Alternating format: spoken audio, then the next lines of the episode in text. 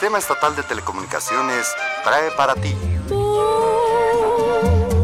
Por la vereda tropical, la noche plena de quietud, con su perfume de Muy buenas noches, bienvenidos a una emisión más de tarde pero sin sueño. Fernando Sánchez Mejorada, ¿cómo estás? Muy bien, ¿y tú, Ángel? Ahora sí con mucho sueño. ¿Ahora sí con sueño? Ahora sí con sueño. El fin de semana fue difícil. Ok. ¿No? ¿No? Estudiando sobre los boleros. Sí, sí, sí. Es que hoy tenemos un programa que no es de un solo, no es un género, sino varios cantantes. De género, sí. Entonces es difícil eh, encontrar información. Fíjate que muchas personas me hablaron por tu eh, extraordinaria interpretación de, de María Félix. ¿Eh? Entonces, este, que, esperan que se repitan esas, esas, este, pues esas imitaciones. Ok. ¿No? Y ahora la imitación va, va a empezar a ser, bueno, buenas noches a todos, buenas noches a Juan de Dios, a Julián, a Milo Andrade que hoy nos, nos, acompaña aquí en este programa de tarde, pero es un sueño, esperando que a, que a todos les guste y que Milo nos acompañe y cante con nosotros. A ver, a ver cuál se sabe, Milo. A ver si se sabe alguna. Y bueno, vamos a seguir con el bolero. Pero hoy no vamos a, hablar del bolero, sino de muchos de los intérpretes de bolero. Exacto. Sobre todo entre los 30 y los 50. ¿Y qué te parece, Fer, si empezamos con eh, Rebeca Marcelina Evangelina Silva Cosío. ¿Así chiquito? Mejor conocida como Rebeca eh, nada más. Una de las grandes intérpretes de Agustín Lara, ¿eh? Sí. Y con una historia... Pues de con una historia... Sí, claro, de esas historias, ¿no? Fíjate, doña Rebeca, pues nace ahí en Peralvillo, en el DF, ahí te acuerdas de los Beverly de Peralvillo. Sí, claro. Un barrio de clase media baja, ¿no? Se casa a los 3, 16 años. A los 15 años. Por ahí, sí. Tiene dos hijos. Para los 17 ya tenía dos hijos, o sea. Imagínate, ¿no? Y luego le daban una vida de perro, su marido le pegaba. Bueno, la trataba pues ya te imaginas. Como una vida de perro. Bueno, no, a tus perros seguramente. A los trato mejor. esa vida no la tienen tus perros. no. Pero sí la trataban durísimo. Y entonces se va, se va al primero al Agarra a sus hijos y se pela de la capital. ¿No? El cuate se queda encantado. Ella se, se va primero a Monterrey, creo. A Monterrey, Nuevo León, sí. Y era, ahí andaba de mesera y entre la mesariada cantaba. Como, como no, ya sería mucho pedirte que como cantara. No, ahí sí, no. Pero dicen que el destino siempre te alcanza, se muere su marido. Pero, pero antes de que se muera, la oyen en, en la mesereada en Monterrey, alguien, y entonces la invita al radio. Oye, ¿cuántas historias de esas hemos oído? Muchísimas, de esa época hay muchísimas, así Tintán, en fin. Este, pero a Rebeca le pasa algo así. Alguien la oye en el, Oye, vente, y entonces la invita al radio y empieza a cantar en la radio de Monterrey. Y luego que se muere su maridito. Y entonces dice... De aquí soy. Me regreso a mi pueblo. al más grandote de... al, al más grande de los pueblos en México. Y se regresa a la Ciudad de México. Al Hotel Reforma. Igual a meserear y a trabajar ahí, ¿no? Hasta que un día, mientras está ensayando la orquesta que tocaba en el, en el nightclub del Reforma, le dice al maestro, Oiga, se lleva bien con todos, ¿no? Déjeme cantar. Sí, sí, era muy simpática. Nuestro amigo Milo, que, es con, que tiene con todo se lleva. con todo. y entonces le dice al maestro, pues en lo que están ensayando, déjeme cantar Señora Tentación. Y el maestro en la broma y dice, órale, va a ver, vamos a ensayar y que ella cante. Y cuando termina de cantar, el maestro así de, ¡guau! Y se queda como... Y se la presentan a, supongo, a Agustín Lara. Así es. Se la presentan a Agustín Lara y graba discos y a partir de que Oye. dijo en un, ens- en un ensayo de la banda, este, vamos a cantar. Ya hemos tenido varias historias en el Hotel Reforma. A Sí. Pedro Infante que... Pedro Infante. Pues prácticamente todos pasaron por ahí. Pero fíjate cómo era, cómo es la mercadotecnia. No era de muy bien, de muy buen ver Doña Rebeca. No, Era morena, robusta. robusta, ¿no? Sí, sí. Ah, No, no, no, no era de buen ver. Pero le iban a lanzar internacionalmente. Y entonces la RCA Víctor, ¿no? Dice, no, ¿cómo la voy a lanzar así? y le ponen a una señora más o menos robusta, pero con una cara. Sí, de ojos claros. sí. No, no sé si tú te acuerdas del disco. Este, no me acuerdo, me acuerdo más o menos, tengo el recuerdo de la foto. Porque además buscando información, pues lo primero que te aparece es la portada del disco y dices, wow, y luego te enteras de que no es ella. Que luego que no es ella, ¿no? Que siempre no. Pues nada más, mira, aquí está la foto.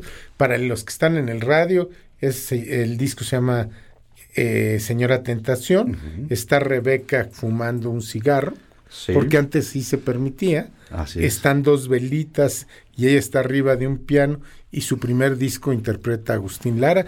Aquí le estoy enseñando la foto a, Sí, sí. a Milo, a Ángel, al productor y ahora te voy a enseñar la foto de Rebeca. Sí, porque esta que sale en la portada es No, Marta Lipuscua, que era modelo. Y era muy guapa. Y la hicieron pasar por. por Pero Rebeca además ese portada. disco vende infinidad. De copias, sí, sí, sí. Se vuelve mega, mega famosa. Sí. Con todo y que la portada es discriminatoria. Además, ¿no? Pero hazme favor, ¿no? Bueno, pues ya después de eso pasan muchos años, deja, se enferma, en el 85 Así se va a Monterrey, pero su versión de Señora Tentación es única.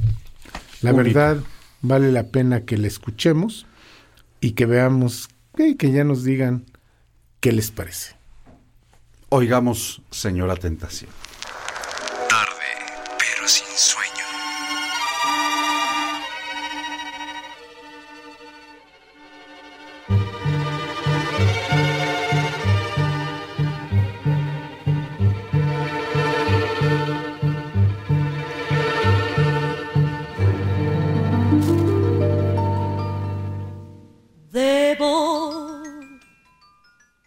Luna el encanto de mi fantasía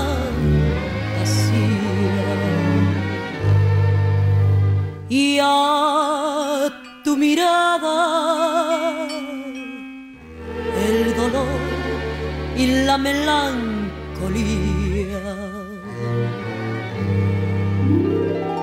Quiero decirte mi trivial canción. Quiero cantarte, señora, tentación.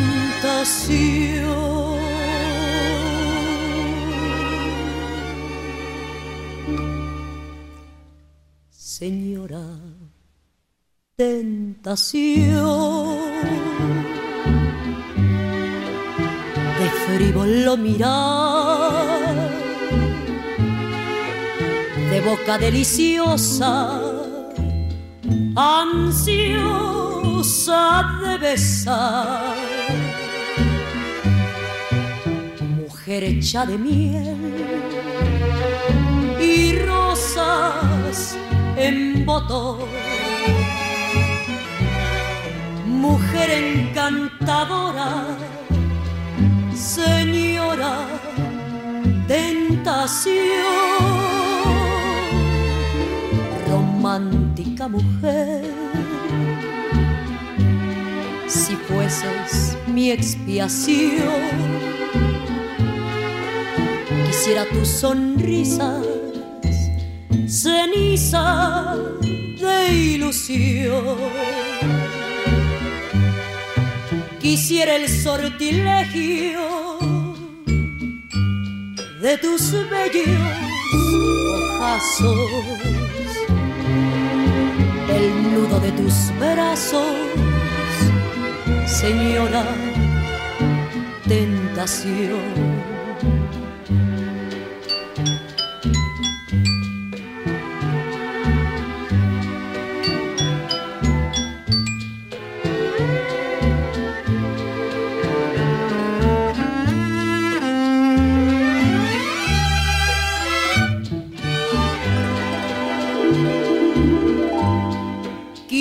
El sortilegio de tus bellos ojazos,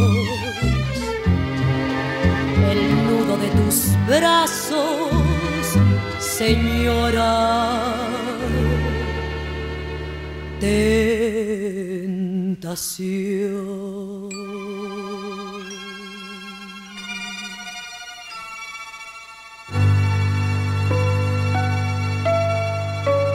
Estamos de vuelta en tarde, pero sin sueño, después de haber oído a Rebeca con Señora Tentación. Que es una gran. Una gran interpretación. Pero ahora vamos, vamos a ir campechaneando hombre, mujer, hombre, mujer, hombre, mujer. ¿Te parece? Va. ¿Y qué te parece si hablamos de Genaro Salinas? Híjole, una gran historia de amor, una gran historia de, de lo que pasaba en el mundo artístico de México. Así es. Cómo siendo un gran, un gran cantante, Ajá, lo, lo bloquean. ¿Tú sabes quiénes se pusieron de acuerdo para bloquear? Pues entre ellos, Jorge Negrete, Pedro Vargas, este, y, y este... les temblaban las Ay, patitas. había otro, déjame acordarme.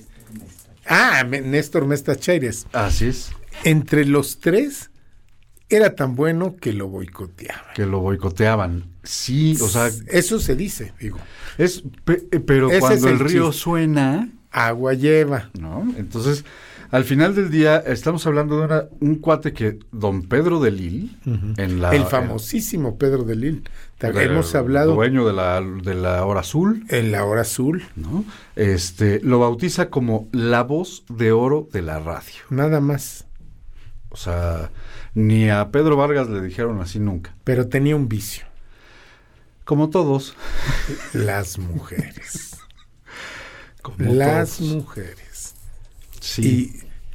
Y una de esas Fue su perdición. su- fue su perdición.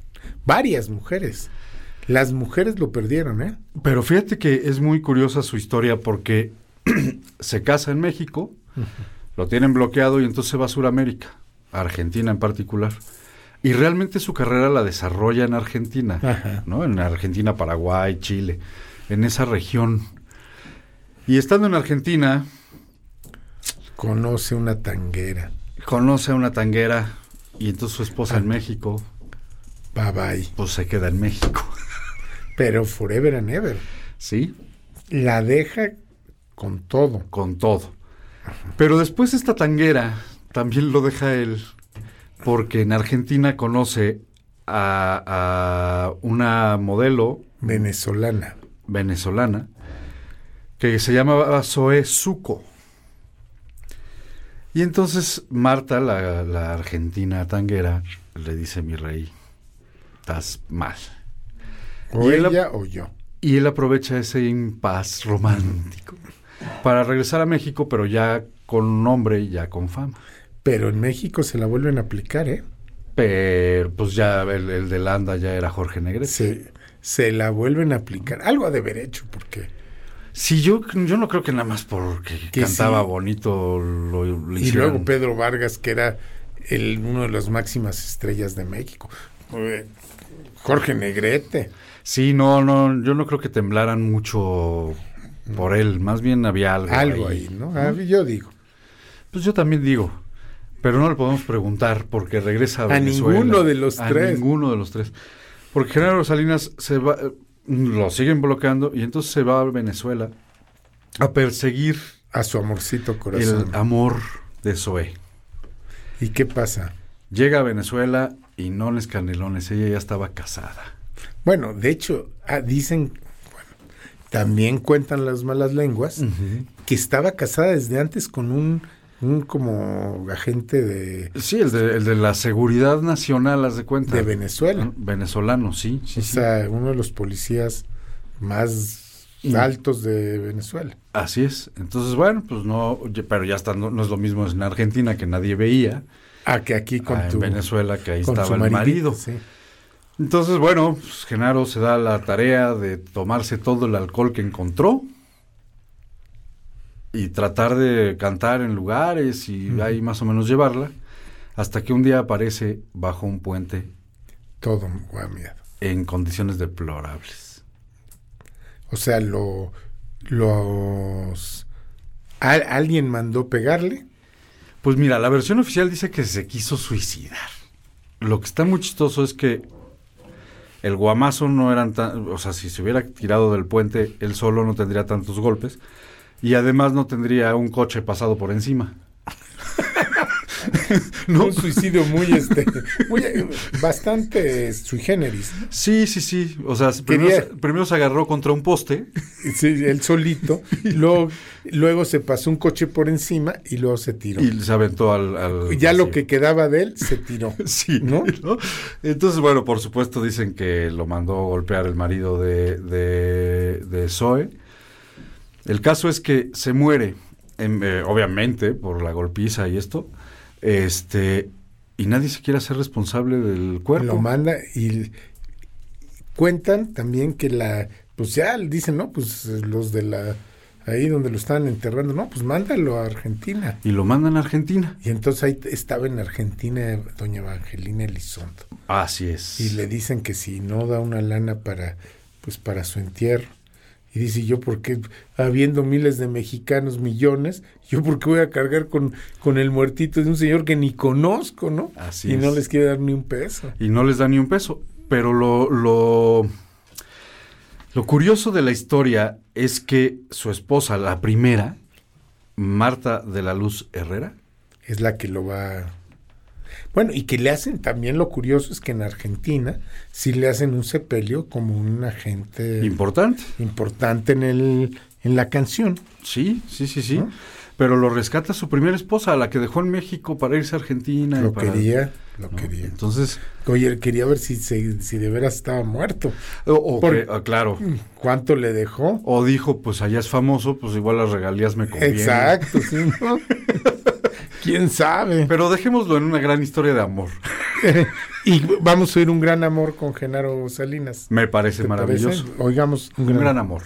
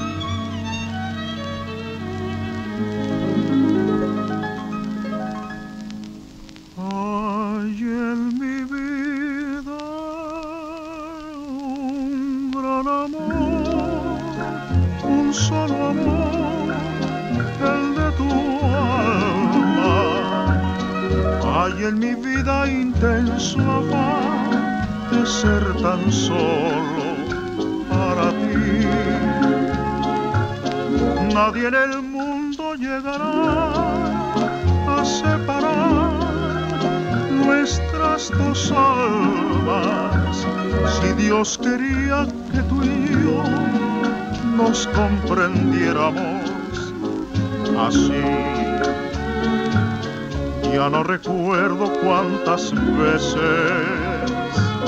tus juramentos escuché. Solo recuerdo que con besos con muchos besos te adoré. La vieja historia repitió que nuestro amor incomparable y para siempre vivirá en el altar del corazón.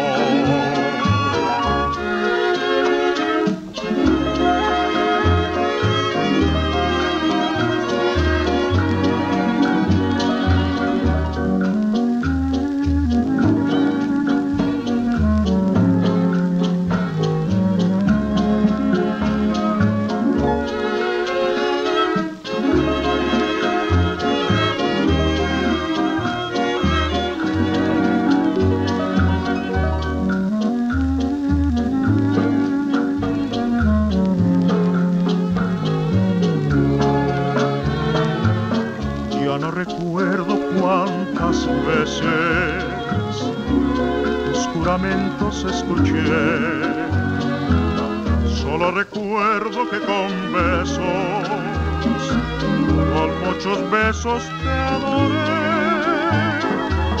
La vieja historia repitió de nuestro amor incomparable y para siempre vivirá en el altar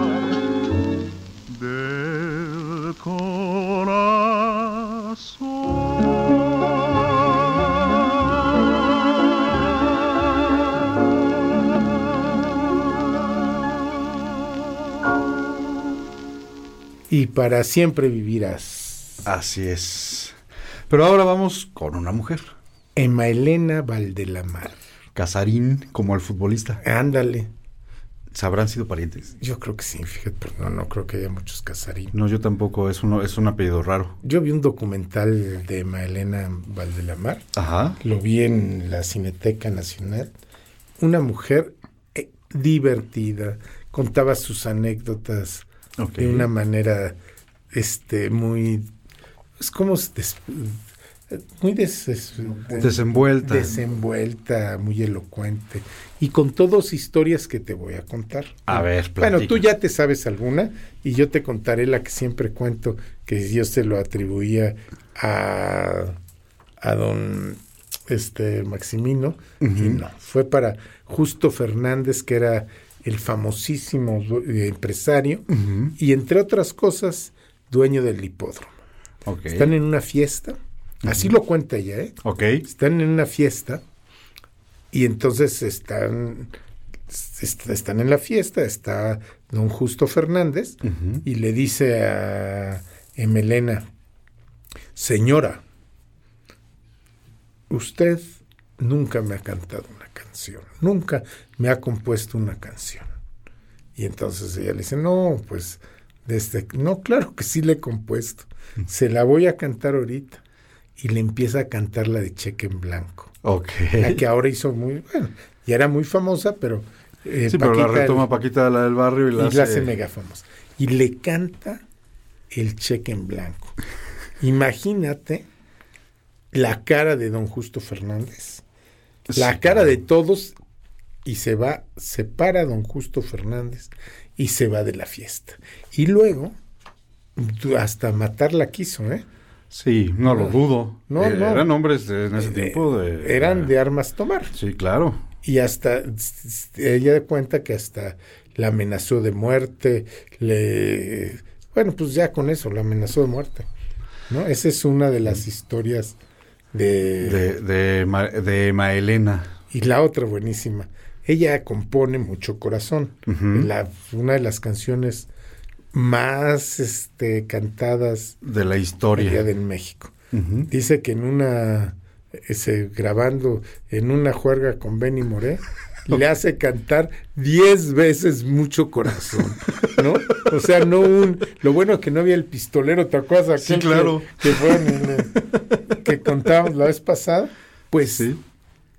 diez veces lo hizo contar y además dice que él le, le compone mucho corazón ella estaba chica, tenía 16, 17 años. Llega una gente muy importante, dice un árabe muy, muy guapo. Dice, de los que no hay. Dice, ahora ya tú ves ese y no hay. Sí, sí. Dice, entonces, pues, yo estaba chica, pues él ya mayorcito. Dice, pues yo creo que se aburría, ¿no? Entonces siempre llegaba con sus guaruras, Ok.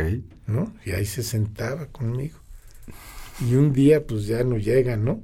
Y ella decide, y ella le compone mucho corazón. Y ella decía que, bueno, dice, sí perdí al, al galán, Ajá. pero compuse mucho corazón. Claro. Porque ya la dejó abandonada, ¿no? Sí, ya, ya no la pelo. ya no la peló, pero ella sí dice, yo gracias a, a ese...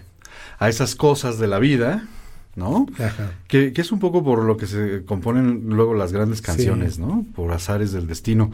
Pero además, eh, Maelena fue novia, dicen, de Adolfo López Mateos. Nada más. Bueno, y te acuerdas esta otra, había, tuvo otra novia muy famosa, Adolfo López Mateos, bueno, Sí. tuvo varias. Era... Pero eh, que era artista. Ah, eh, Dora. Ah, claro, eh, este, sí, Dora. mm, Bueno, mientras nos acordamos, ¿qué te parece si oímos mucho corazón y cheque en blanco? Eso. Tarde, pero sin sueño.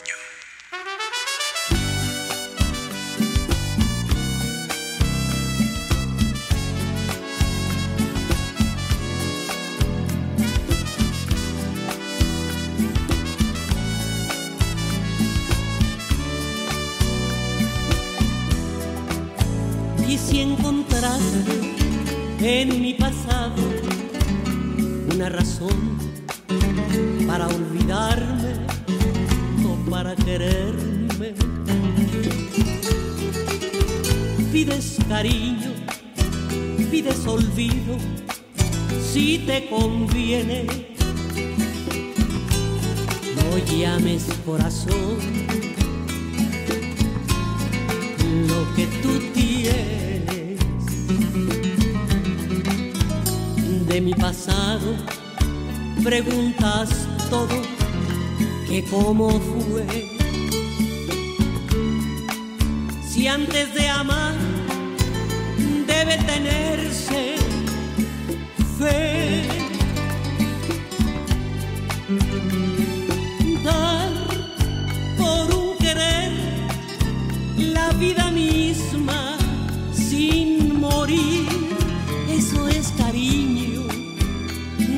Que hay en ti. Yo para querer no necesito una razón, me sobra mucho, pero mucho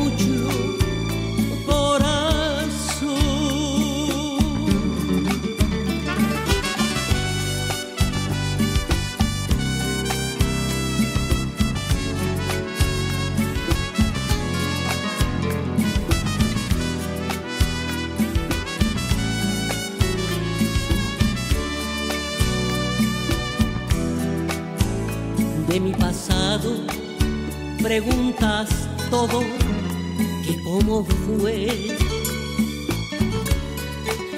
Si antes de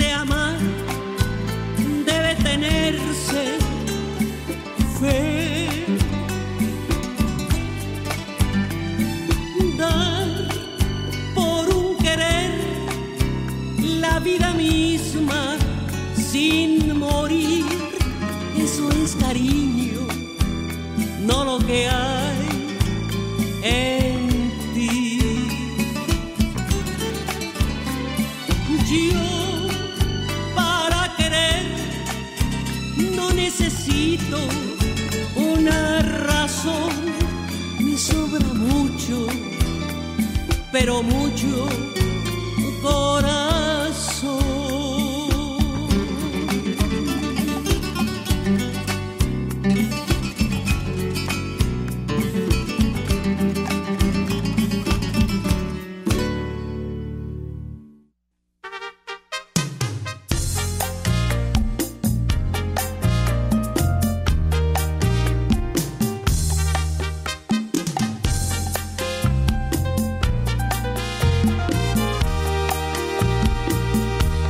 Pero qué mal te juzgué. Si te gusta la basura, pero mira qué locura, pero para ti está bien. Pero qué mal calculé. Yo te creía tan decente y te gusta lo corriente, por barato o yo qué sé. Y no canto de dolor. Yo no busco quien me quiera, ni pretendo financiera que me avale a lo que soy. Yo, yo no soy letra de cambio, ni moneda que se entrega, que se le entrega a cualquiera como cheque al portador.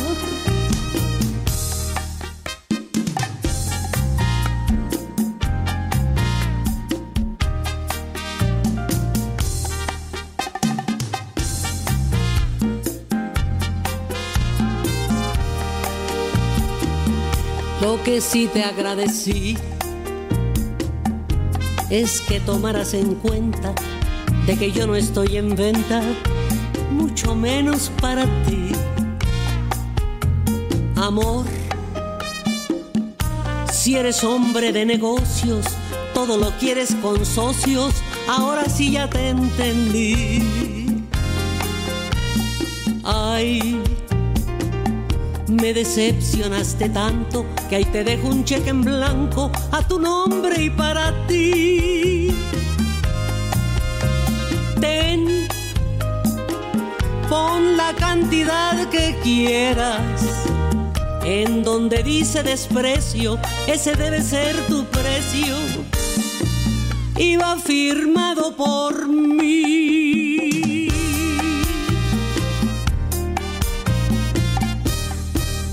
Estamos de vuelta en tarde, pero sin sueño. Después de oír a Emma Elena, este, ¿qué te parece, Fer? Si ahora vamos, decías que eh, tenía un galán árabe guapísimo, no sé Ah, qué. bueno, pero antes, antes de- era Dora María. Dora María, la, la- la otra novia La- de, la otra de- novia del de Adolfo. López Mateos. ¿Qué te parece si vamos ahora sí con un árabe? Bueno, por lo menos de, de descendencia libanesa. Él ya no nació en el Líbano, pero sus papás sí.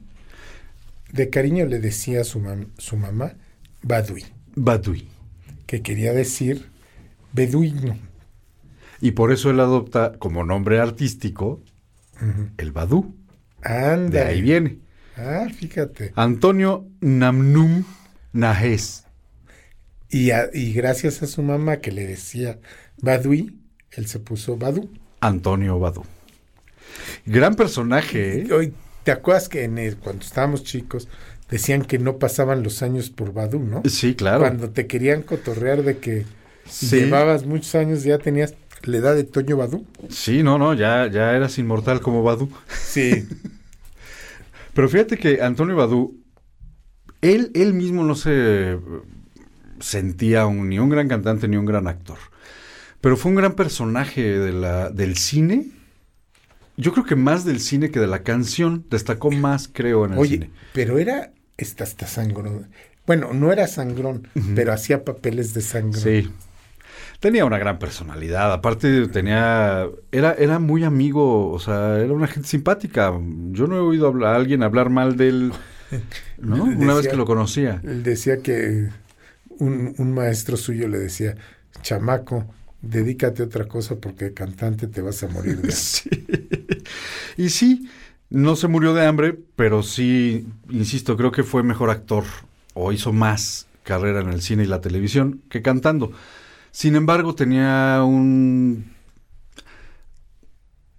un carisma especial para cantar. No tenía una gran voz, como muchos. Pedro Infante no tenía una gran voz, pero era carismático, tenía Tenía el don. tenía personalidad. Exacto. Era un cuate con una personalidad muy llamativa. Y era un tipo, fíjate, de estos ya no hay. Se casa solo una vez con eh, Esther Fernández y duran años de... Sí, duraron más de novios que de marido y mujer. Exacto. Pero él le promete que nunca se va a volver a casar. Y lo cumple. Se. Y lo cumple. Así es, un caballero de la Sí. vieja escuela. Por ejemplo, yo te podría decir ahorita, eres tan viejo como Badu. Sí. Todos lo conocían por esa, por lo que te digo, esa... Y lo- y- pero fíjate que es muy, muy significativa la anécdota, porque al final del día, toda la generación de, Barú, de Badú, perdón, estuvo poco tiempo, ¿no? O sea, Jorge Oye. Negrete, Pedro Infante, este... Toda la generación de Badu, desde 1930 a 1980, ¿no? No, pero con los que ellos 90, empezó, no, sí. La verdad es que, que Duraron poco. Duraron poco. Y él permanecía y seguía en la tele y seguía saliendo en programas y, y fue conductor. 150 películas, Nada más. imagínate. Nada más. O 150 películas. Este. Y entonces de ahí viene el eres tan viejo como Sí. Badú, porque él sí permaneció en el tiempo en el gusto de la gente. Pero no solo eso, tú lo veías y era igualito, No, pasaba sin una arruga. y seguía igualito, Sí. ¿no? Entonces por eso era el cotorreo. Sí, sí, sí, sí. Entonces, ¿y qué te parece si oímos dos canciones? Como no sabe cantar, Vamos a oír dos canciones. Me parece bien. ¿Cuáles te gustan? Este, bueno, hay una que es la, la icónica de, de Antonio Badú, que mm, creo que no está en la playlist del día de hoy, pero vamos a ver. ¿Cuál si- es? Este, ahorita te digo, pero me estoy tratando de acordar que ya la habíamos puesto en algún programa. Este, Talismán. Talismán Talismán es su como y Haz de Corazones. ¿Te parece? Talismán es como su canción más icónica. Decía don Pedro de Lil, con ustedes, el emir de la canción, Antonio Badu. Sin sueño.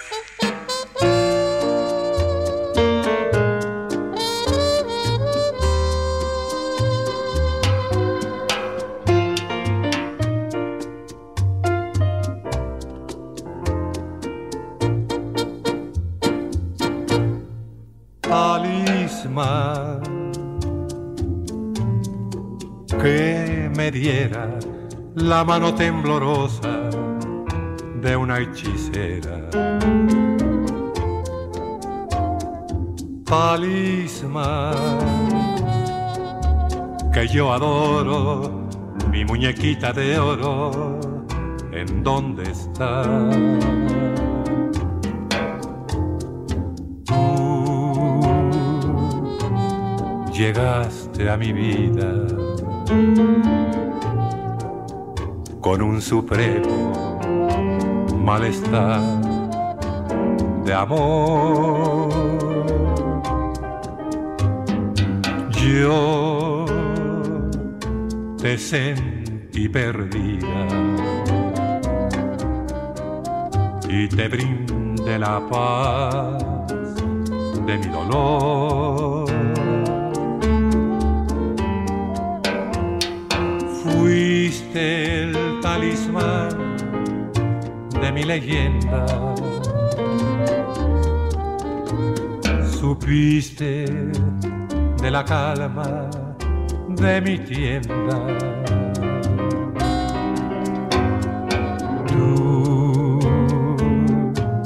llegaste a saber lo que no supo en mi vida otra mujer.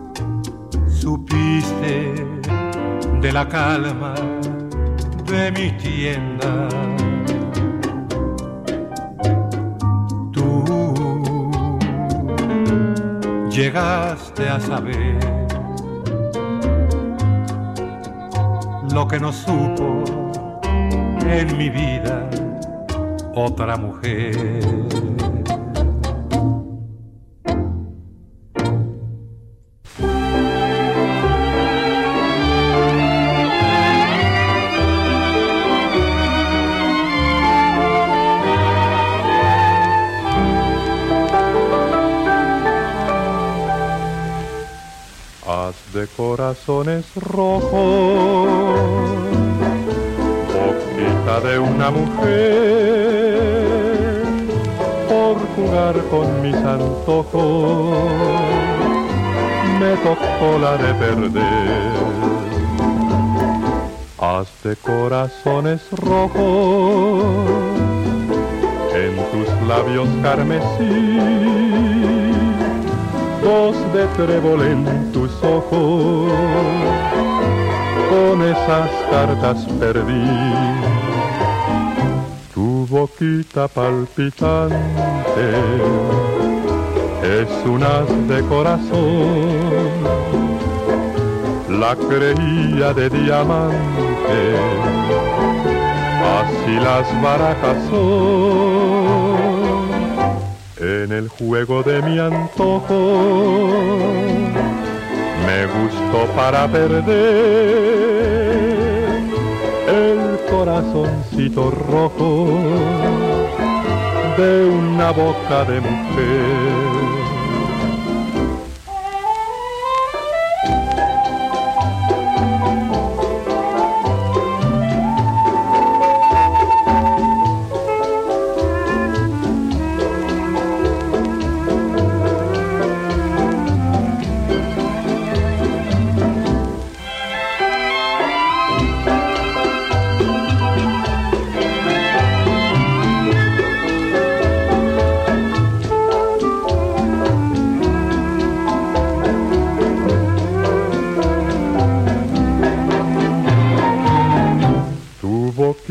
Palpitante es un as de corazón. La creía de diamante, así las barajas son. En el juego de mi antojo, me gustó para perder el corazoncito rojo de una boca de mujer.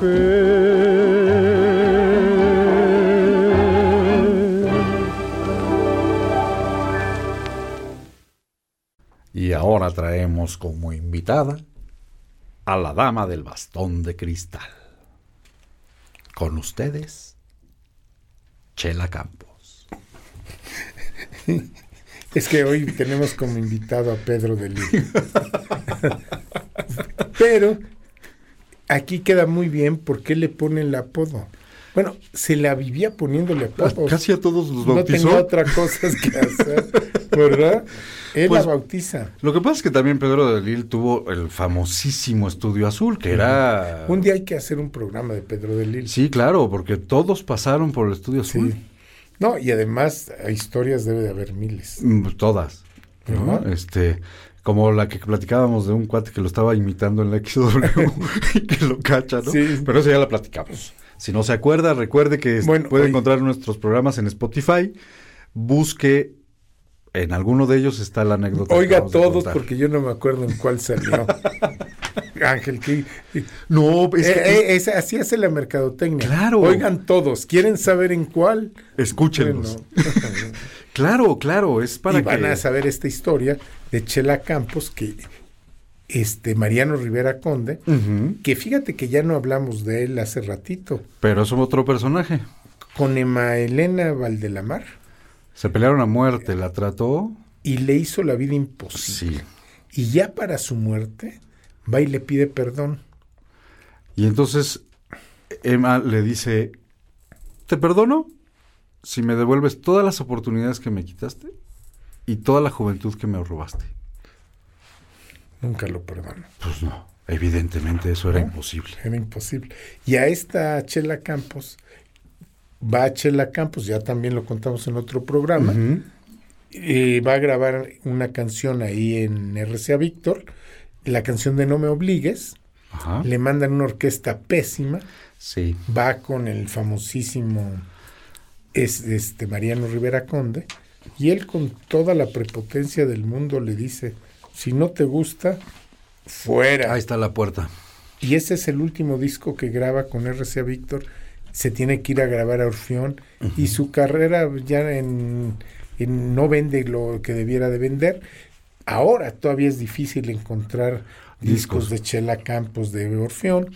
A RCA Víctor pues no le ha interesado. Y se dedica desde mediados de los 50 a, a cantar en presentaciones privadas y centros nocturnos. Y fíjate que un día en 1982 Ok. muere de un paro cardíaco repentino, así, pácatelas. A los 59 años, Otra joven. todos jóvenes. ¿no? ¿Quién sabe qué les daban? Pues es que yo creo Mucho que... el- alcohol, yo creo. Sí. Lo decía este Mario Carrillo, ¿no? Que su papá murió en el momento justo porque si no el, el alcohol y el ambiente Sí, lo hubiera le iban a cobrar ya factura, ¿no? Y yo creo que eso les pasó a muchos de estos eh, grandes de los 30, Y 40. el amor, porque, bueno, iba emparejado el amor, el alcohol, el este. Lo- la famosa herencia de la bohemia, ¿no? Exacto. O sea, ser bohemio era eso. Que eso es lo que, es que era muy bohemio. Era un sinónimo, era, muy borracho, parrandero y jugador. Sí, claro. O sea, mujeriego. no, sí, eso era, Eso era ser sinónimo. ¿no? Sí, Me gusta la bohemia. Pues sí, te gusta andar en el relajo. ¿no? La vida nocturna. Pero ¿qué te parece si oímos a Chela Campos con cosas del ayer? Oigamos cosas del ayer. Tarde, pero sin sueño.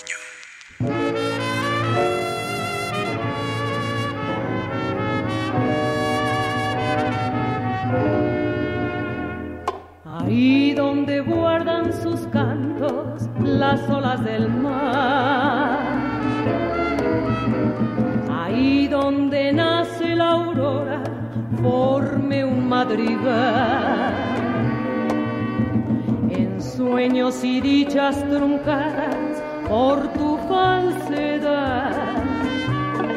Luz en mi agonía, vida de mi vida, calma mi pena. Las horas felices se fueron para no volver. La dicha de ser ha pasado,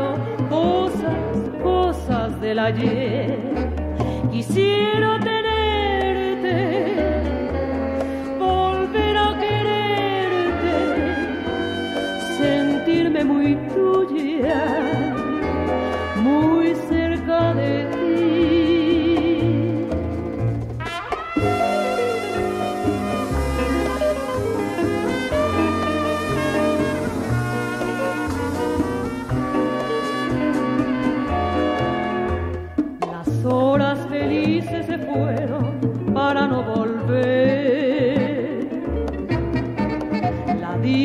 dicha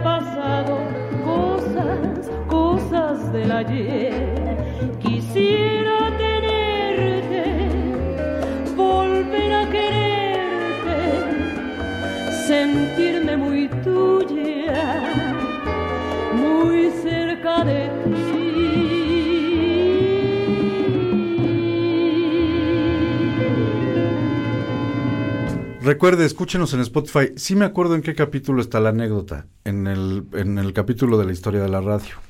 Porque es una anécdota de un operador de la radio.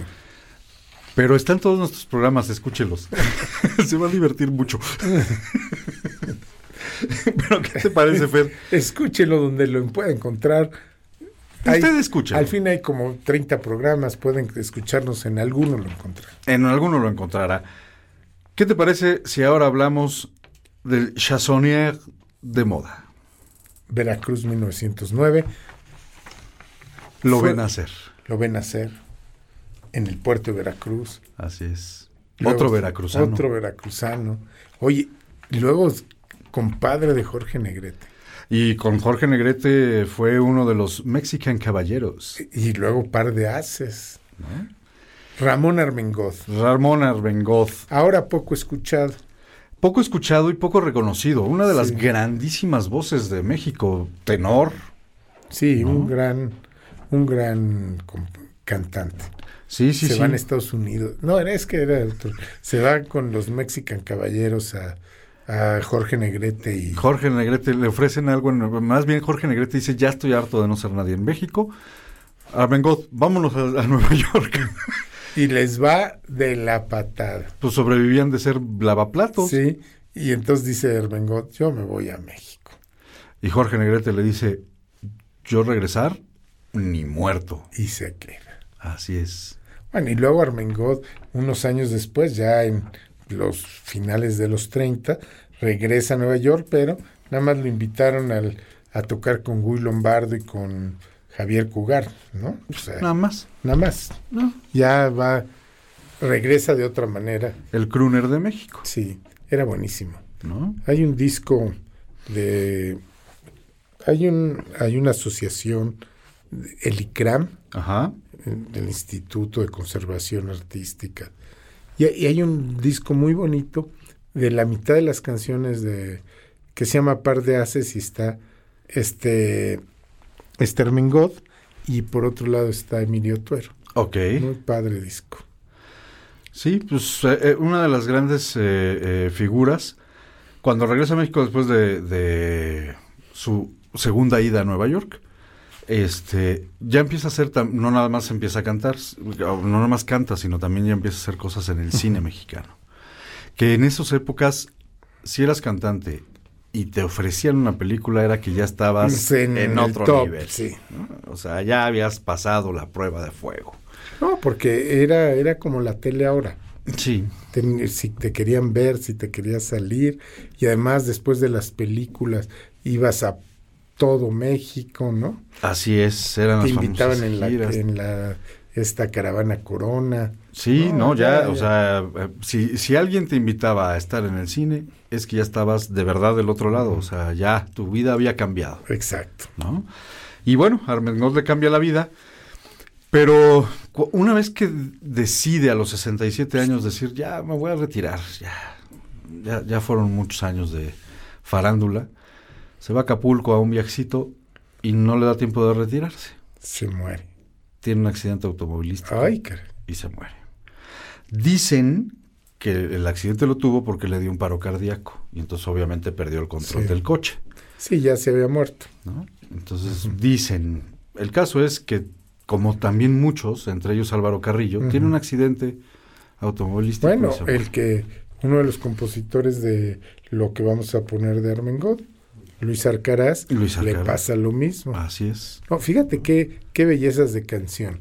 El que pierde una mujer Ajá. no sabe lo bien que le va a ir. ¿no? O sea, ahora tú compones esa canción y no Mm. pasaría.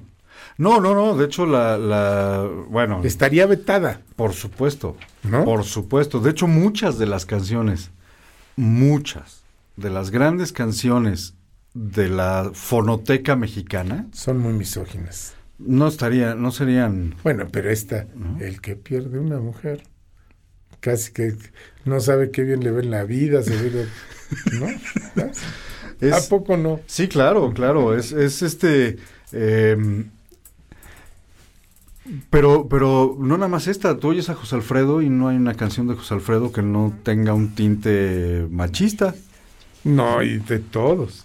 Y es el más cantado de México. Sí, Sabor a mí, una grandísima canción de Álvaro Carrillo. También, si, si nos ponemos feministas, no tendría que estar cantándose en las calles, no. ¿no? Pero son grandes canciones, perdón. Ni modo. Ni La- modo. oiremos a Ramón Armengol. Con el que pierde a una mujer. Tarde, pero sin sueño.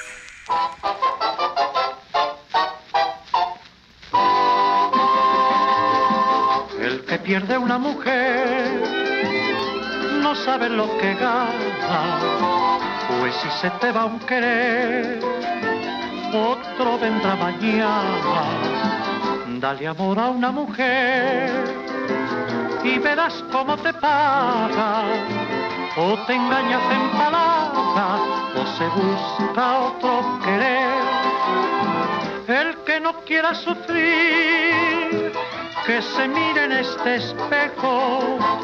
Yo nomás doy el consejo, por si lo quieres seguir. Si estás próximo a perder, no lo dejes para mañana, pues no sabes lo que gana el que pierde una mujer.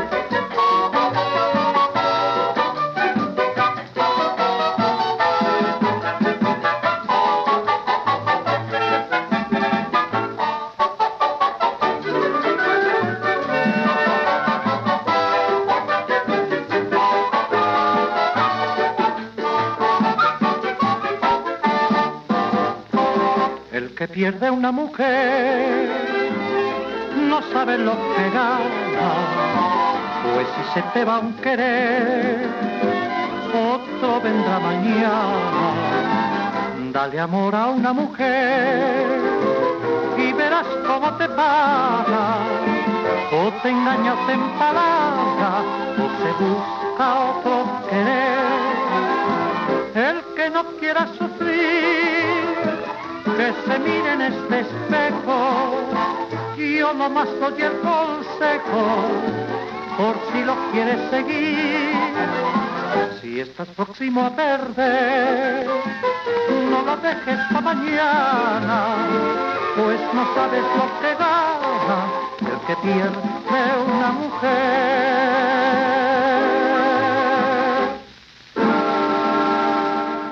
Estamos de vuelta en tarde, pero sin sueño, Fer.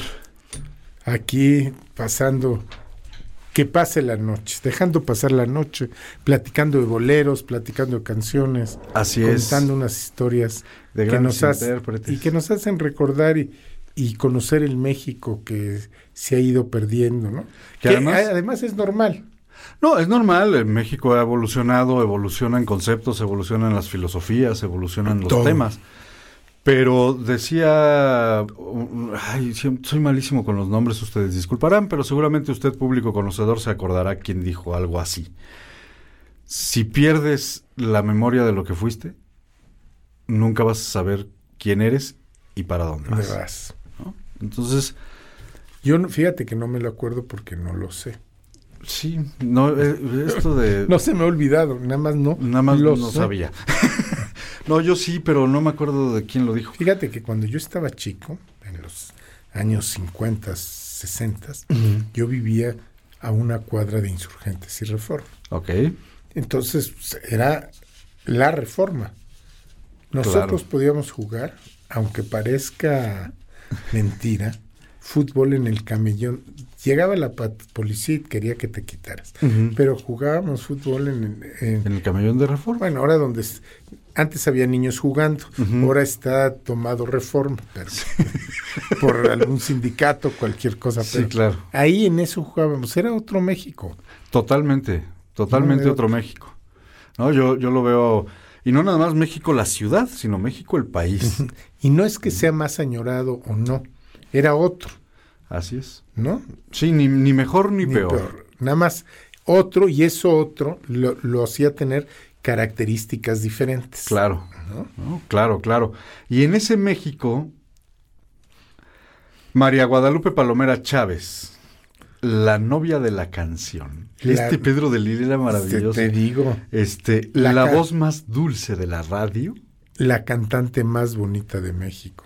Además, Lupita Palomera, nacida en La Yesca, en Nayarit, que en ese entonces pues, era un territorio, no era un estado. Entonces, muchos de sus biógrafos dicen que nació en Guadalajara. Pero no. No. La Yesca era territorio de Nayarit. Bueno, era territorio en ese entonces de Jalisco, y, pero ya después ya ahora es Nayarit. Sí, ¿no? de lo que ahora es Nayarit. de lo que ahora es Nayarit. Este hace sus pininos en la XCD de Guadalajara, eso sí, se, se crece en Guadalajara y ahí, ahí empieza. En la Que era lo normal, ¿no? Sí, Porque era su zona. pues estaba, aparte en esos tiempos, si querías hacer algo de tu vida, te ibas a las ciudades. Bueno, ahora igual, ¿no? Ahora hay, pues, hay que venir aquí al set. Si se quieren hacer famosos, hay que venir al set Claro, Puebla a traernos música y todo. A traernos ideas, contenidos. Exacto. ¿no? En cualquiera de las estaciones del set puede usted hacer, puede usted hacer eso. Y ahí empieza a hacer sus pininos en Guadalajara, este, hasta que se traslada a la Ciudad de México.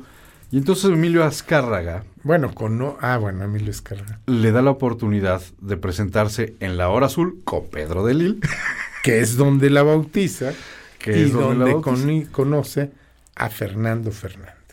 Que después sería su pareja. Y trae, como ya lo dijimos en otro programa, que puede usted buscar entre todos los programas que, que hacemos, este, se, se casan y Azcárraga, que era muy bueno, Mm, ah, era transmite la 15. primera boda de unos Sí. artistas. Se dio en cuenta de vivo y que era, directo. claro, eso era un negociazo, ¿no? O sea, ¿por qué era un negociazo? Pues porque Lupita Palomera y, y Fernando Claro. Fernández eran las estrellas del momento. Y porque Lupita, como habíamos dicho, era la cantante más bonita de México, tenía mucha fama, ¿no? Así es. Entonces, bueno, Azcárraga ahí vio una gran oportunidad e inaugura las bodas de famosos a través de los medios. Exacto. ¿no? Y tiene una canción que es espléndida, que más se la vamos a dedicar a nuestro productor Juan de Dios Ok. Rosales, porque te quiero decir que era la canción de su mamá. Ok. Su mamá la oía, la oía, tenía tres discos nada más, uno de esos tres discos era, Era esta canción. otra eran Los Panchos, si no mal recuerdo, y otro no me acuerdo. Y las hermanas Huerta. Huerta, que eran más rancheronas, Sí. ¿no? Sí, sí, sí. Pues, ¿qué te parece si este con la venia de Juan y dedicado a, a su mamá oímos Vereda Tropical, nada menos y nada más que de Gonzalo Curiel? Exacto. Tarde, pero sin sueño.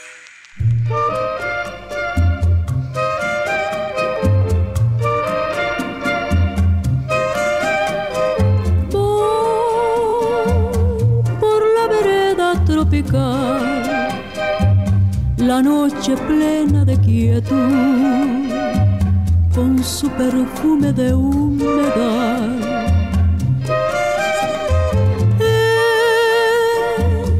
La brisa que viene del mar, se oye el rumor de una canción canción de amor y de piedad. Con él yo fui noche por noche hasta el mar para besar su boca fresca de amor y me juró quererme más y más y no olvidar jamás aquellas noches junto al amor.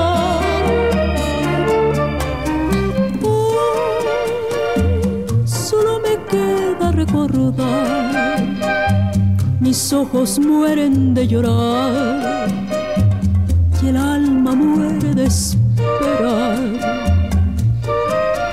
La,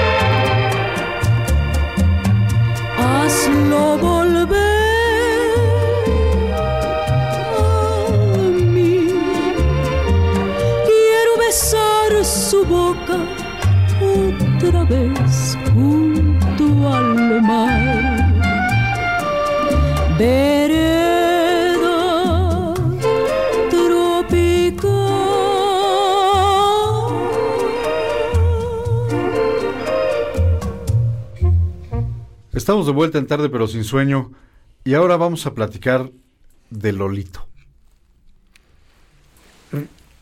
De Lolito. ¿Te acuerdas de Lolito? Sí, claro que sí. Personaje de la XCB. Era un niño que cantaba canciones en un programa infantil del XCB. Y yo no sé si usted sepa, pero Lolito era nada más y nada menos que Fernando Fernández. Fíjate. Oye, y estoy viendo que Emilio Tuero que es el que lo ayuda. Así es. Pero Emilio Tuero ayudaba a un chorro de personas porque aquí hemos hablado De, de que muchos. Emilio Tuero ayudaba a muchas personas, ¿no? Sí, sí, sí, sí. Yo creo que había, había personajes en ese entonces que ayudaban, ¿no? O sea, Emilio Tuero, por ejemplo, uno. Este, en su momento Pedro Infante, Sí. ¿no? Al famoso Piporro. No, Tintán dicen que era... Tintán era súper noble y a todo el mundo quería ayudar, ¿no? Y a quien podía lo hacía, sin presumirlo además. Además, ¿no? Y no es que no hubiera Twitter en ese entonces, es que lo hacían de verdad, de corazón. hasta antes de morir, Pedro Infante todavía les dio una lana a una señora. Así es. El día que se murió. También lo puede encontrar en nuestros programas en Spotify. Ah, ahí sí puede buscar el de Pedro Infante. Pero como son 44, Entonces, en alguno de los 44 está. Pero bueno, llega Fernando Fernández a la XCB y con ese personaje Lolito llega a la XW. Y entonces, estando en la XW, pues, pide que le den la oportunidad de cantar como Fernando Fernández, no como un niño de voz pitudita, ¿no? Y entonces, el, el eh, eh, Otón Vélez, que era el gerente de la XW, Oye. le dice, mire amigo, usted dedíquese a perfeccionar a su personaje y, olvídese del canto, que aquí no va a poder competir con los cantantes que tenemos. sácatelas. Como perrito. Fíjate. Y entonces todo- cuando entra Emilio Tuero, Y les dicen, no, no, no, no inventes. o sea, si tiene una gran voz y lo lleva con Pedro de Lille, ¿no? Y entonces Pedro de Lille lo hace parte del, del repertorio de La Hora Azul y lo bautiza como el crooner De México. de México, que termina siendo el crooner de América Latina, Imagínate. Primo del Indio Fernández. primo del Indio Fernández. Si mal no recuerdo. o. Sí, sí, sí, primo, ¿no? Oye, Este, pero yo soy muy chismoso. A mí me gustan más los chistes. A ver, platícanos el chisme. El chisme es buenísimo. Hace 167 películas. Ajá. En 10 de ellas es, es galán de Raval y tal. Eh, Graba con María Antonieta Pons, con Rosa Carmina, que era sensacionalmente guapa. Ujú. Y luego con Meche Barba. Ajá. 10 películas se hace con Meche Vargas. Ok. Pues se acaba convirtiéndose en un gran romance. Así de película, ¿eh? Sí, sí. Y con y el único hijo de Meche Barba es con él. ¿Y qué crees? Bueno, tiene una bronca con Lupita Lupita, Torrent, que era su esposa. No, no, no, lo pone al borde de la separación, pero siempre la mujer mexicana de esa época comprensiva lo perdona. Decía, no voy a decir la, la- la abuela de quién era, pero decía una abuelita, oye abuela, pero si mi abuelo te pasa con la, con la otra. Decía, mientras yo siga haciendo la catedral, que tenga sus capillitas. Le vale. Así eran las mujeres, Sí. ¿no? Entonces, pues le perdona a Lupita Palomera la Le infidelidad. la infidelidad. Y, que, Meche Barba se queda con el hijo de Fernando Fernández. Pero ¿qué te parece si después del chisme Es, oímos a Fernando Fernández? con nada menos y nada más que con Chucho Martínez Gil. Mm, ay, cualquier cosa. Cualquier cosa. Y yo te propongo que hagamos dos canciones. Bueno, es más bien yo te propongo un popurrí Ok. que sea bonita, viajera y besos. Me parece perfecto. Vamos con el crooner de Ami. Tarde, pero sin sueño.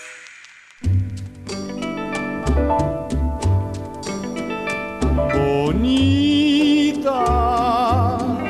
como aquellos juguetes que yo tuve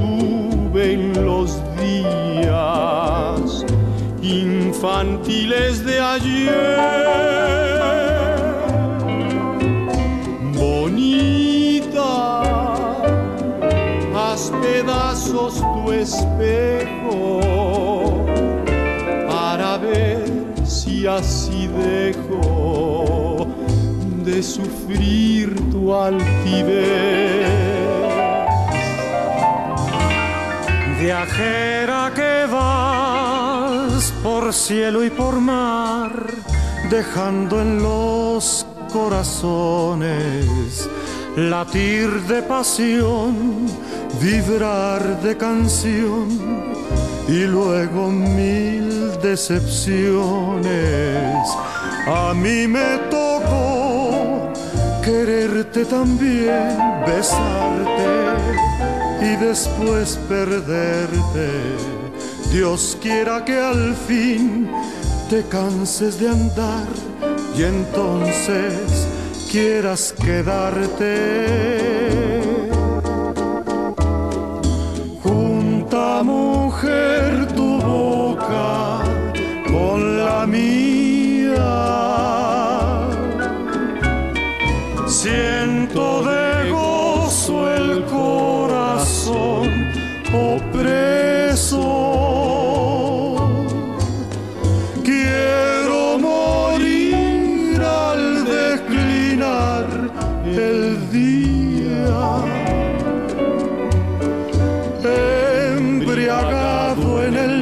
De tu beso. Junta mujer tu boca con la mía. Siento de gozo el corazón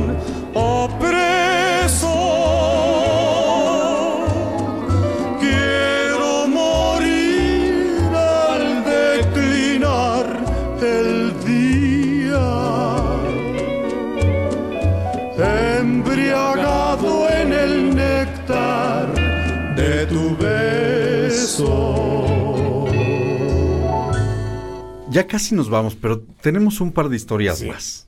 El, vamos a hablar de una señorona, Grandísima. Amparo Montes. Nada más. El mundo del bolero en México no, no se podía. La escena del bolero en México no se podía pensar Entender. sin Amparo Montes.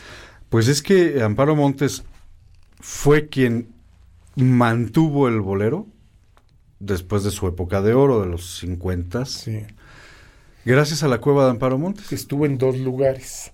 La primera ahí en la zona rosa, en el Imperial creo que estaba la Ajá, cueva. la cueva. Y luego se fue a San Ángel, allá en Avenida de la Paz, y al fondo estaba la cueva de Amparo Montes. Donde por 30 años cantó todas las noches. Imagínate, en el radio también cantó 30 años. ¿Sí? Se muere a los 77 años. Un día le preguntan en una entrevista que cuál es su aporte al bolero. Dice haber durado tanto. Claro. Y cantando, ¿no? Es que ese fue su aporte, lo mantuvo vivo de alguna manera. O sea, ¿y, y tú sabes de dónde le surge la idea de la cueva? ¿no? Se va este, a Europa, ¿no? A, a Francia, este, y hay estos como barcitos, ¿no? Este, donde la gente cantaba y era así como... Y entonces dice, yo tengo que hacer algo, algo así en México para la gente a la que le gusta el bolero.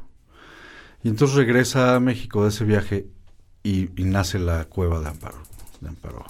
Y luego, bueno, luego Jorge Saldaña lo imita con su lugar de nostalgia. Y esta, ¿cómo se llama la, la diputada? Este, ay, que también tiene una, una peña, un lugar, ¿no? Que fue como la continuación de esto, eh, que- lo in- reinauguró con, ah, bueno, lo inauguró con senadora, Ajá, este, este, Jesús. Rodríguez. Jesús. Rodríguez. Pero ese es más bar. te- es Ese es más bar, pero mantiene en es el como- escenario bueno, sí, porque ahí es más teatro. y, y y con sí. un estilo de música, Sí, sí, sí. ¿no? Ahí en la calle de Madrid, en Coyoacán. Así es, ¿no? Que, que, El bueno, hábito. El hábito, exactamente. Pero Amparo Montes, la señora Bolero, La señora Bolero. Oye, un día le dicen, este, perdón que te interrumpa, no, no, adelante, adelante. que si se quería que le compusiera a Joaquín Sabina. Joaquín Sabina una canción. ¿Y ese quién es? Dice, "Pues, a mí que no me lo componga, no sé quién es. Sí, Dice, "Jo- Arturo Neri ya me compuso Amparo y otra de Juan Bruno que se llama Yo soy el bolero, que del otro señor ni lo conozco, Así es, ¿no? así es, así es. Pero tú sabes que la- era, ella era secretaria del XW. Vaya, de todo el personal administrativo del XW. Y su jefe era nada más y nada menos que el tío Gamboín.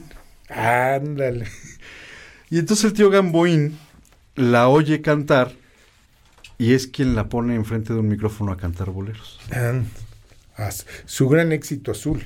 Por supuesto. Y sabes que con azul se hace muy famosa y decide cuando cierra la cueva de Amparo Montes cantar azul. Pero ¿qué nos seguías contando? Que ya te interrumpí. No, no, no, eso, eso, que, que su jefe fue el, el- el tío Gamboín, que todos Sí. nos acordamos del tío Gamboín. Bueno, pues era uno de los ejecutivos de la XW y es quien descubre a Amparo Montes, que era su secretaria. Y luego canta toda la vida. Y luego canta, a partir de ahí, Y canta de una manera. A mí me encanta Amparo Montes. sí, sí, sí. Ella por- dice que hicieron más de 100 discos LPs. Así es, grabados. Pero yo luego digo que eso es cuando te dicen esas cantidades. Bueno, estuvo 40 años cantando. Puede que sí sea. Sí, 100 discos en 40 años sí Pues- podría ser. O por lo menos No, contando recopilaciones. Porque eso también, es lo que ¿no? Es- te cuentan la recopilación 1, 2 y 3, Sí, claro. que son la misma, y nada le cambian de portada, ¿no? Sí, o, o- o cambian el orden Sí. ¿no? en el que están y ya con eso ya es un disco Eh, nuevo. Este, pero ¿qué te parece si oímos a Amparo Montes? Con dos canciones. Me late. Ahí te va. Ahorita te digo por qué dos. Ay, perdón. Ahorita te digo por qué dos. Una, porque Azul es su canción más emblemática, Por supuesto. ¿no? Es con esa sierra. Todos sus shows durante 30 años. Sí. Imagínate. O sea, Pues entonces, que no que no cierre el programa, pero. pero, Y la pero otra que me encanta. encanta, se me olvidó que te olvidé. Y ella tiene una versión espectacular de Se me olvidó que te olvidé. Va. Imagínate la letra, o sea, Sí. Se Bueno. me olvidó que te olvidé. hay una versión del Sígala con Bebo Valdés de, también de esta canción, Sí. que en- es de antología. Pues es que es una canción de antología, Sí. ¿no? No, o sea, de, el-. ¿de dónde, ¿de dónde había...? Yo no sé por qué hemos perdido talento. O sea, esta frase, se me olvidó que te olvidé, es una frase muy fuerte. No, pues imagínate. ¿No? Otra vez te tengo aquí, mi rey, porque se me olvidó que te olvidé. Así es. ¿No? Ya te había olvidado, pero se me olvidó. Se me olvidó y entonces... pues, Oye, qué padre que alguien te diga eso, ¿no? Oye, fíjate que se me olvidó que te olvidé y aquí estoy de nuevo. Imagínate. Bueno, pues que nos los digan Paro Montes. Por ¿te eso me- nada más quiero dos por necio.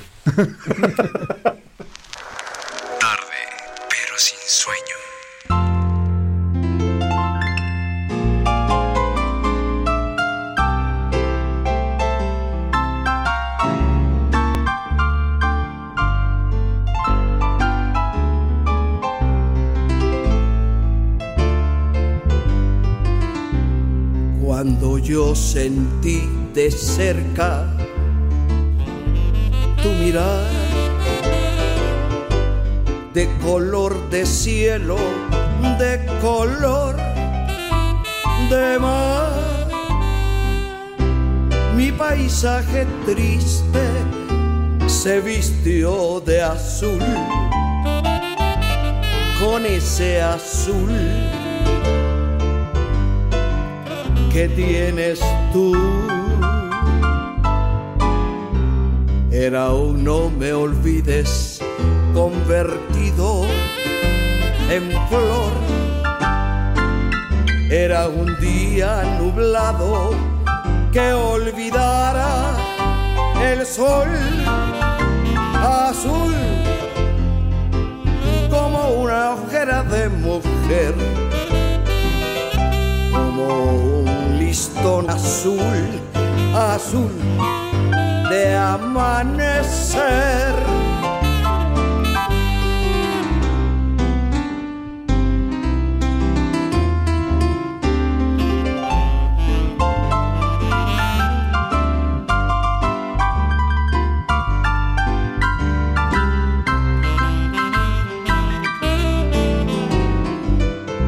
Mi paisaje triste se vistió de azul con ese azul que tienes tú. Era un no me olvides convertido en flor. Era un día nublado que olvidara el sol azul como una ojera de mujer, como un listón azul, azul de amanecer, de amanecer, de amanecer.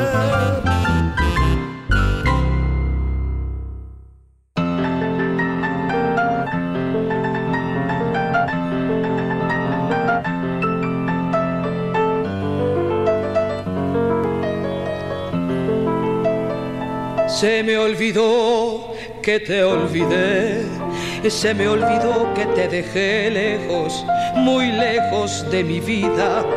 Se me olvidó que ya no estás, que ya ni me recordarás y me volvió a sangrar la herida. Se me olvidó que te olvidé y como nunca te lloré entre las sombras escondida y la verdad no sé por qué se me olvidó que te olvidé a mí que nada se me olvida. Se me olvidó que te olvidé, se me olvidó que te dejé muy lejos de mi vida. Se me olvidó que ya no estás, que ya ni me recordarás y me volvió a sangrar la herida.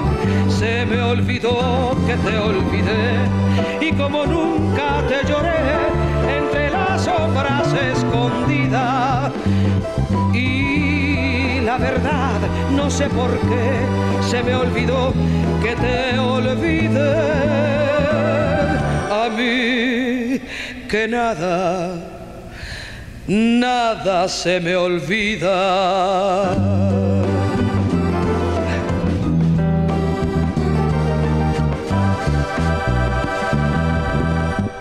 Estamos de vuelta en tarde, pero sin sueño, Fer. Se nos está acabando el tiempo. Para Ya, como siempre.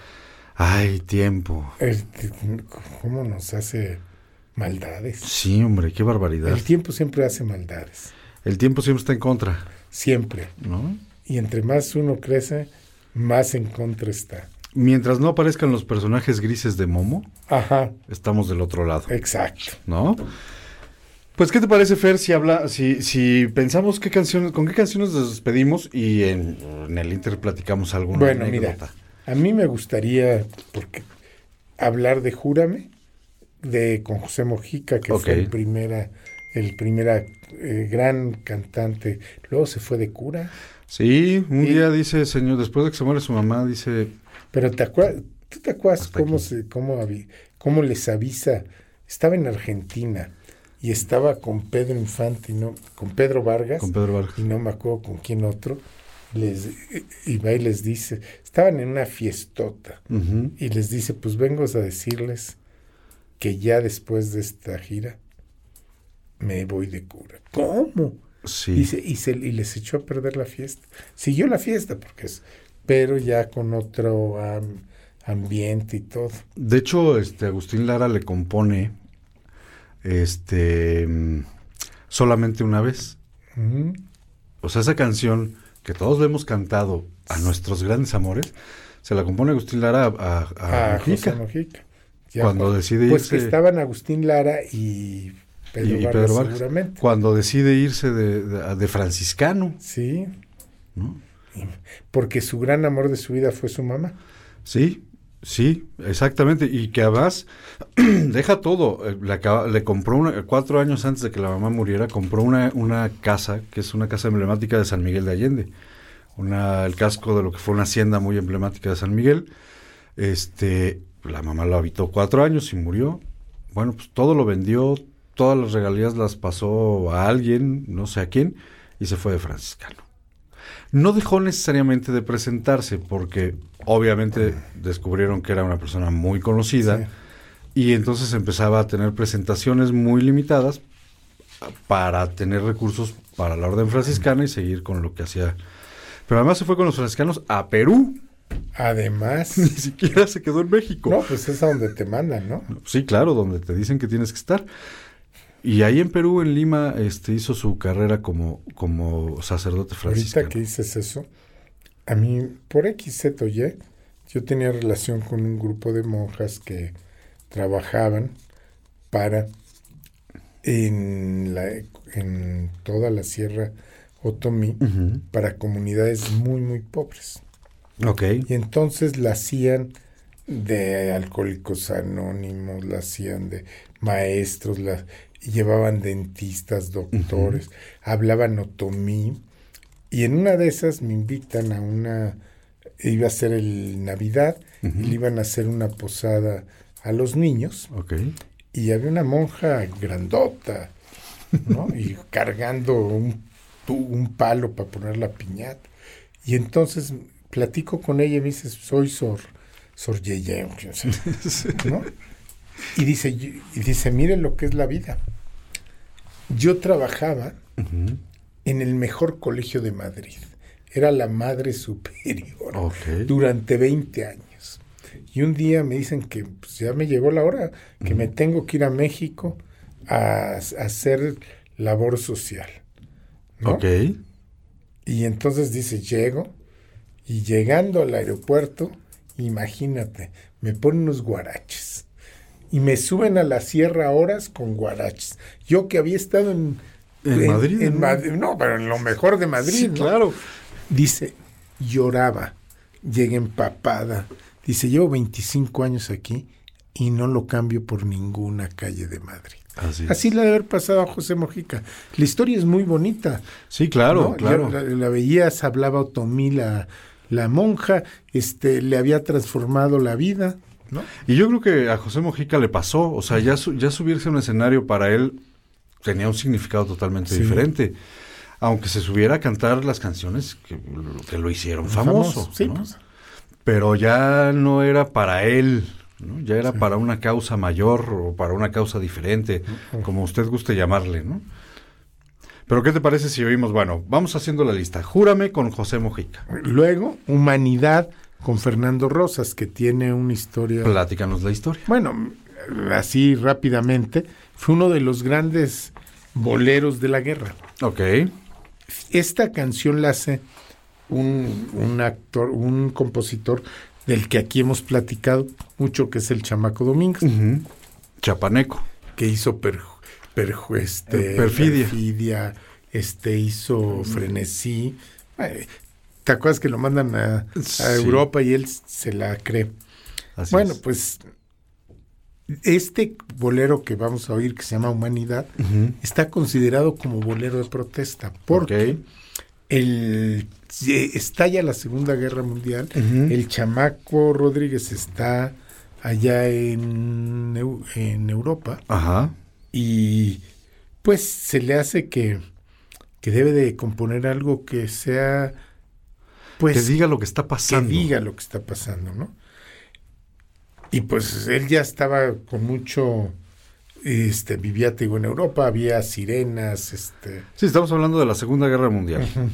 ¿no? Y siempre con el ataque de un, un avión que les echaron una bomba, tal, ¿no? Y bueno, pues Que, hace que un- mucha gente ahorita va a estar diciendo, y como, ¿por qué hicimos boleros en- para la Segunda Guerra Mundial si aquí no llegó? porque él vivía en Europa, No, acuérdate. pero, pero además eh, hay una historia, porque se hicieron más de 160 boleros considerados boleros de guerra. Ajá.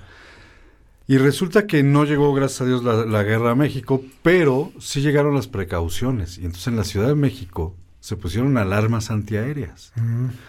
Entonces toda esta presión, este pavor que seguramente tenían los, los ingleses, los franceses, pues de alguna manera llegó a México Muy poquito, ¿no? Yo muy digo. poquito. Porque a los otros sí los bombardeaban. No, me queda claro, o sea, aquí no bombardearon a nadie, pero entre la histeria gringa, Sí.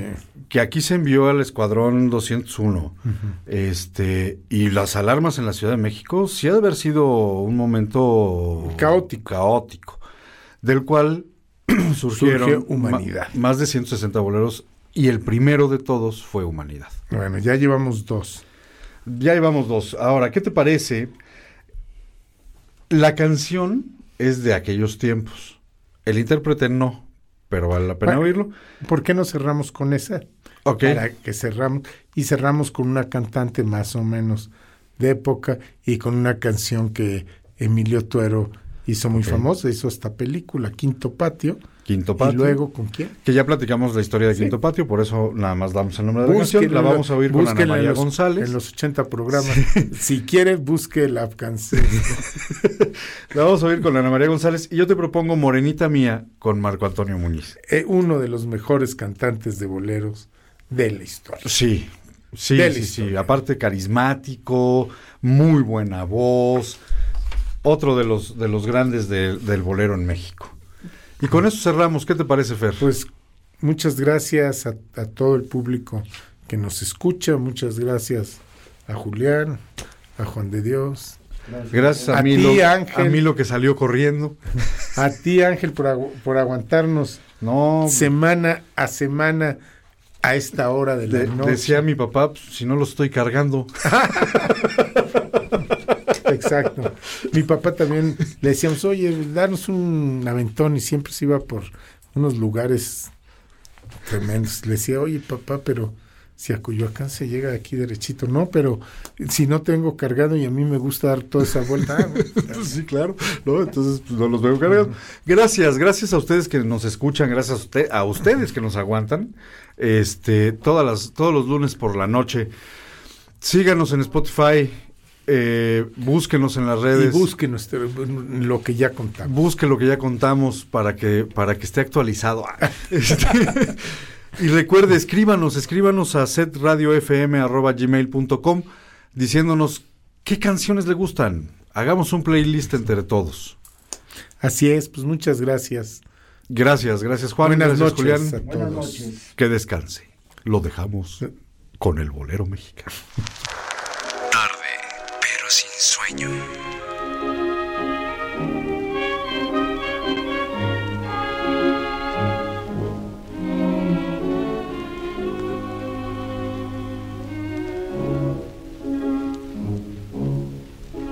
Todos dicen que es mentira que te quiero, porque nunca me habían visto enamorado.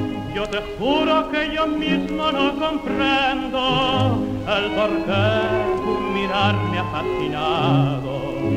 Cuando estoy cerca de ti y estoy contento, no quisiera que de nadie te acordaras. Tengo celos hasta del pensamiento que pueda recordarte a otra persona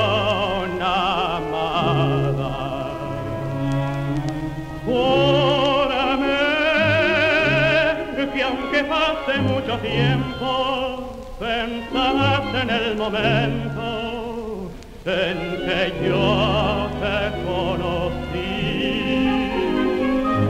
Mírame,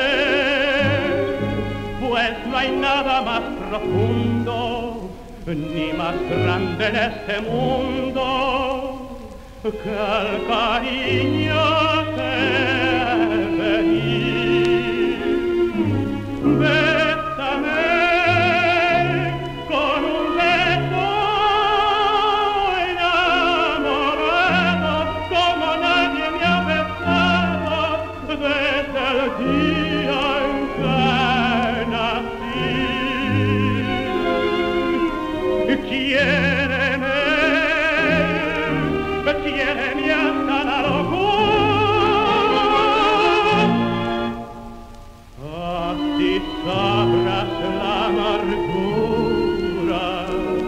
que estoy sufriendo por ti.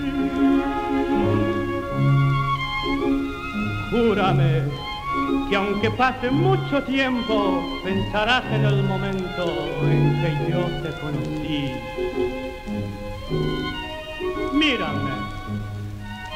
Pues no hay nada más profundo ni más grande en este mundo que el cariño que te di. baie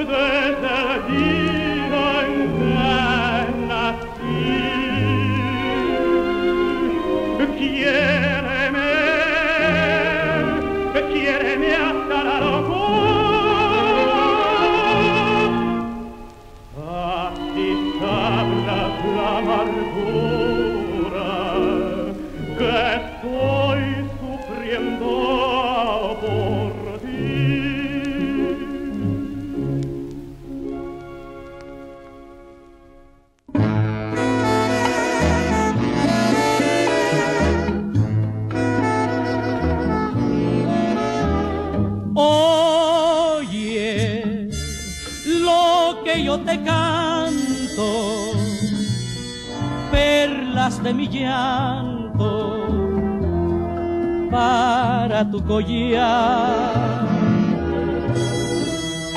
Sabes que te quiero mucho y quien nos separa es la humanidad.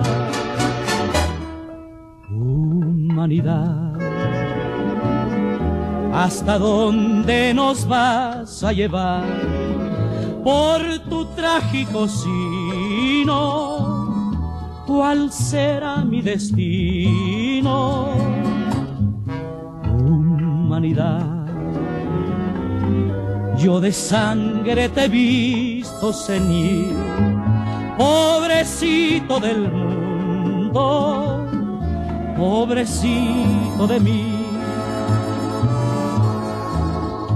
Si rodando los dos por la vida, un encuentro nos diera el ocaso, solo un beso, tal vez un abrazo, nada más, te daré nada más, humanidad.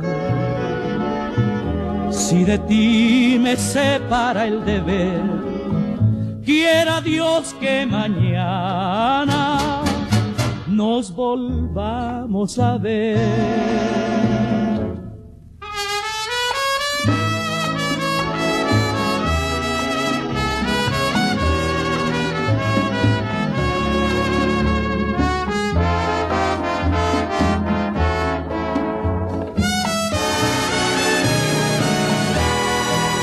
Humanidad,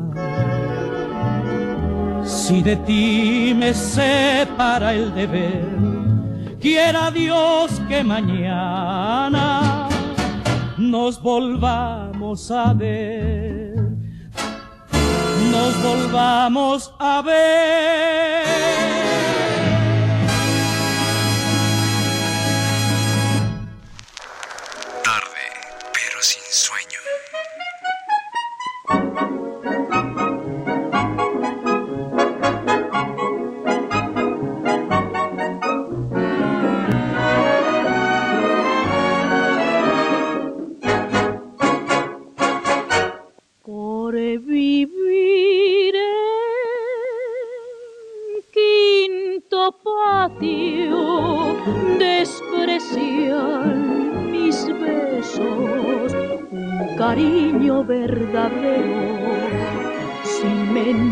Mentiras ni maldad el amor cuando es sincero se encuentra lo mismo en las torres de un castillo que en humilde vecindad.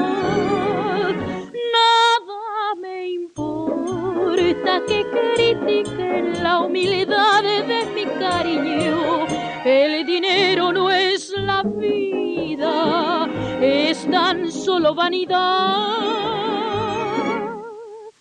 Y aunque ahora no me quieren, yo sé que algún día me darán con su cariño toda la felicidad.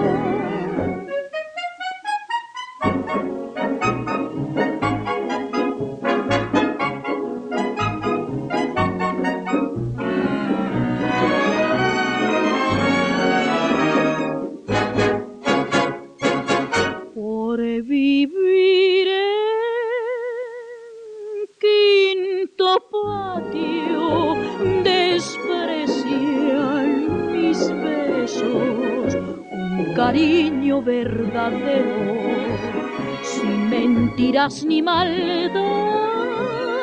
El amor cuando es sincero se encuentra lo mismo en las torres de un castillo que en humilde vecindad.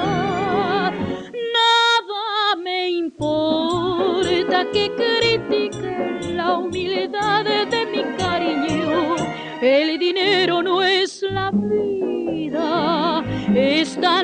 vanidad. Y aunque ahora no me quieren, yo sé que algún día me darán con su cariño toda la felicidad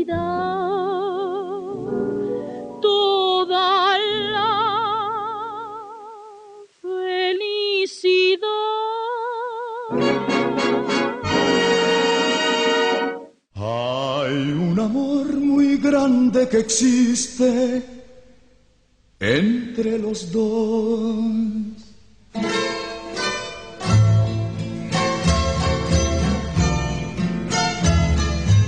Conocí a una linda morenita y la quise mucho. Por las tardes iba enamorado y cariñoso a verla. Al contemplar sus ojos, mi pasión crecía. Ay, morena, morenita mía no te olvidaré. Hay un amor muy grande que existe entre los dos.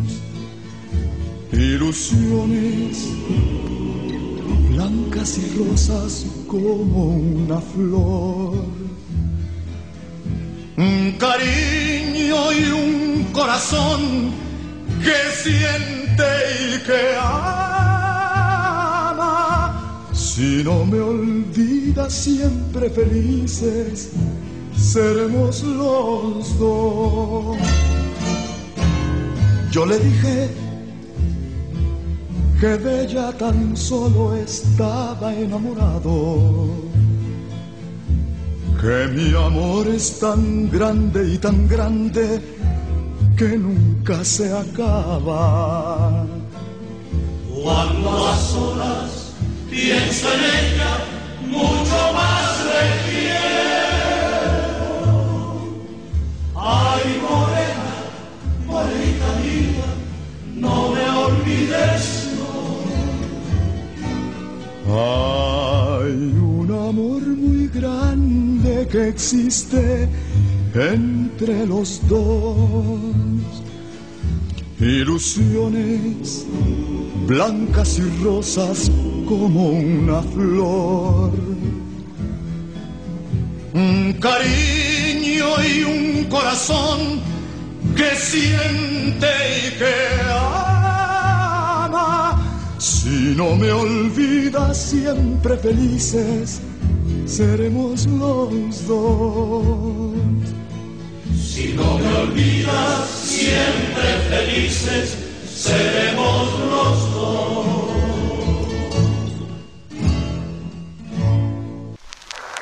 Tarde, pero sin sueño. Esto es una producción del Sistema Estatal de Telecomunicaciones, SET Radio.